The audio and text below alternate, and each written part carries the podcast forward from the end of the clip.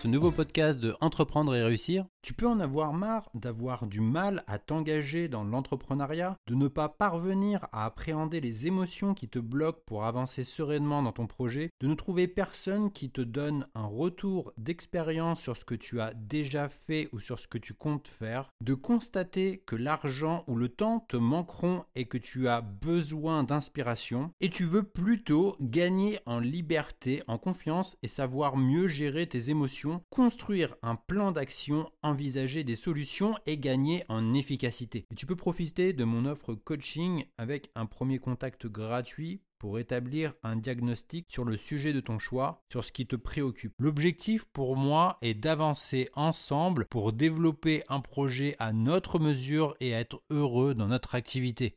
Tu retrouveras toutes les informations disponibles sur la page Mon offre coaching disponible sur mon site entreprendre-et-réussir.co. Lorsque tu tombes dans une des techniques de manipulation psychologique, c'est tout simplement que nous avons tendance à adhérer à ce qui nous semble être notre décision. Et une fois la décision prise, elle est en quelque sorte gelée. On parle d'effet de gel par notre incapacité à revenir sur une décision. Et dans le cas de la décision que l'on prend ou qu'un intermédiaire nous fait prendre, elle nous engage. Tous ceux qui nous engagent nous manipulent. Appelons un chat un chat. Néanmoins, il est difficile de reprocher à des professionnels d'optimiser leurs pratiques au regard des avancées de la connaissance. Nous sommes tous, à différents degrés, des manipulateurs sans pour autant que cela implique que nous soyons de grands pervers. Et tu en conviendras, il est nécessaire de dénoncer ces pratiques lorsqu'elles sont appliquées par des personnes aux intentions douteuses, voire malhonnêtes. Et j'indique à ceux qui sont manipulés quelques clés pour mieux s'en défendre. Aussi pour les entrepreneurs, il est intéressant de répondre à certaines questions que tu peux te poser et de t'apporter matière à optimiser tes façons de faire en conservant une éthique. Je t'invite à faire un effort d'imagination utile à l'optimisation de tes pratiques. Technique de manipulation psychologique, les pièges de la décision. Nous avons tendance à adhérer à ce que nous pensons être notre propre décision et à se conformer à elle. On peut la considérer comme un maillon intermédiaire qui va geler les options comportementales possibles. Elle amène le décideur à rester sur sa décision. Une fois prise dans cet effet de gel, nous sommes comme prisonniers d'elle. Et les décisions que l'on prend ou que l'on parvient à nous faire prendre nous engagent. On parle d'escalade d'engagement dans l'aboutissement d'une décision incohérente. Toutes ces décisions qui mettent à mal notre bon sens lorsque nous persistons dans une voie qui semble vouée à l'échec en pensant que nous allons finir par y arriver.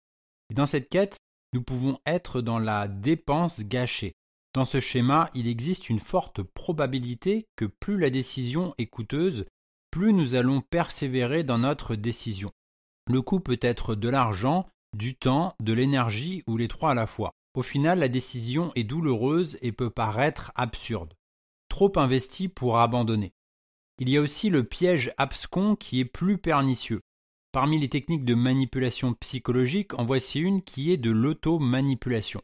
C'est un dispositif qui nous engage dans une succession de décisions où nous savons pourtant qu'au bout la situation ne nous sera pas profitable. C'est un peu comme si la branche sur laquelle nous sommes. L'amorçage de la décision. On se retrouve dans le cas où un individu en manipule un autre. Elle fait partie des techniques de manipulation psychologique qui consistent à amener un individu à prendre une décision sans lui communiquer toutes les informations nécessaires. Une fois que l'individu a mordu à l'hameçon, il ne peut plus revenir en arrière. Il implique un seul comportement. C'est tout ou rien. L'amorçage repose sur l'illusion du choix en toute liberté. Dans l'amorçage, tu as la technique du leurre. Cette technique consiste à faire prendre une décision en miroitant un ou plusieurs avantages. Et les circonstances ayant changé, on lui fait comprendre qu'il a l'opportunité d'adopter un comportement de substitution sans pouvoir retrouver les mêmes avantages. Imaginons que tu entres dans une boutique pour acheter un modèle de chaussures soldées que tu as remarqué en passant devant la vitrine. Une fois à l'intérieur, on t'annonce finalement qu'elle n'est pas disponible dans ta pointure. Mais le vendeur t'en propose d'autres semblables, de la bonne pointure mais non soldées. Tu peux deviner qu'il sera très tentant d'acheter la paire de chaussures non soldées, car après avoir dit oui à la première proposition, il sera plus facile de le redire à la seconde proposition. Deux décisions consécutives constituent ce que l'on appelle un renforcement.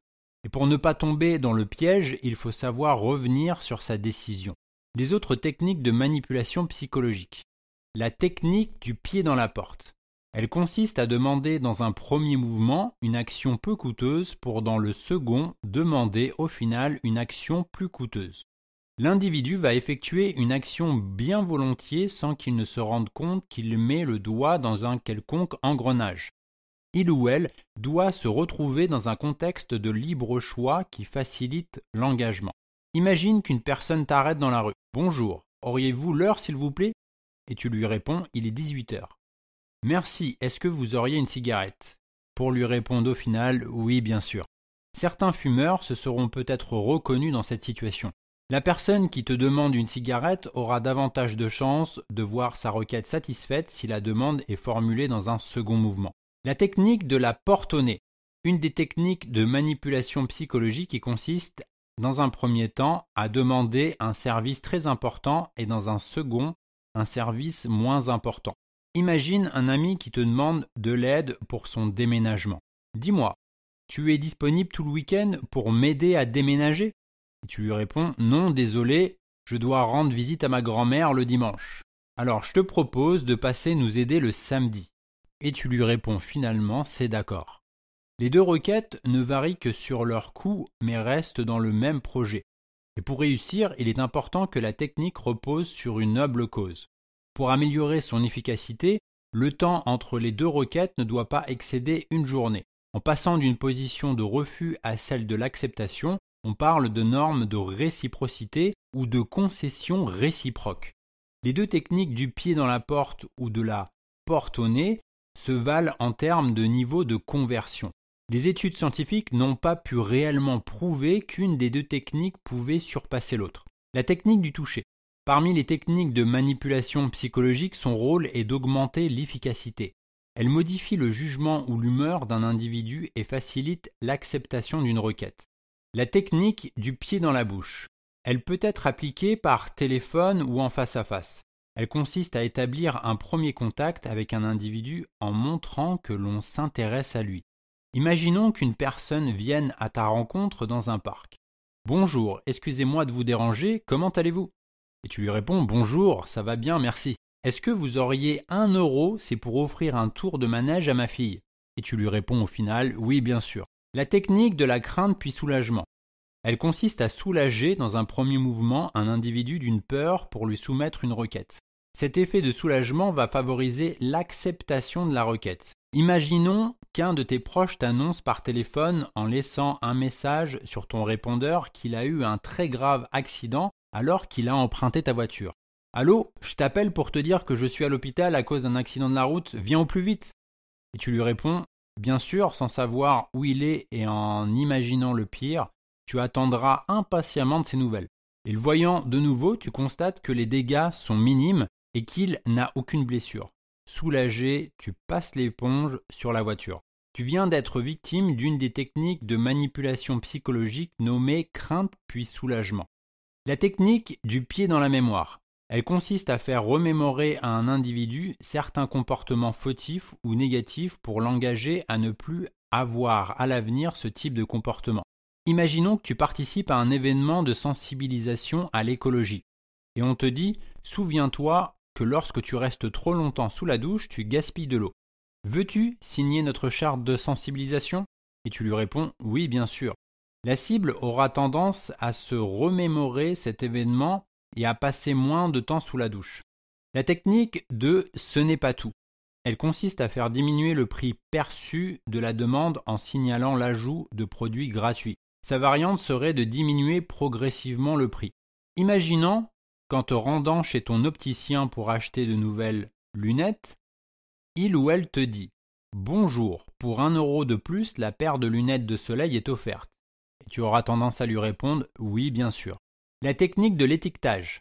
Elle est utile pour amener un individu en le valorisant à faire par lui-même ce que l'on attend de lui, c'est-à-dire le comportement attendu.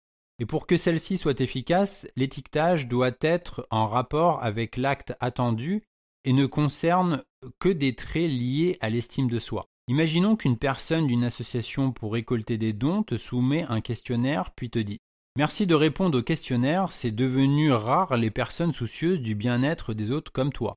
On voit que tu es préoccupé par leur avenir. Justement, pourrais-tu faire un don? Et tu auras tendance à répondre oui, bien sûr. La technique du mais vous êtes libre de.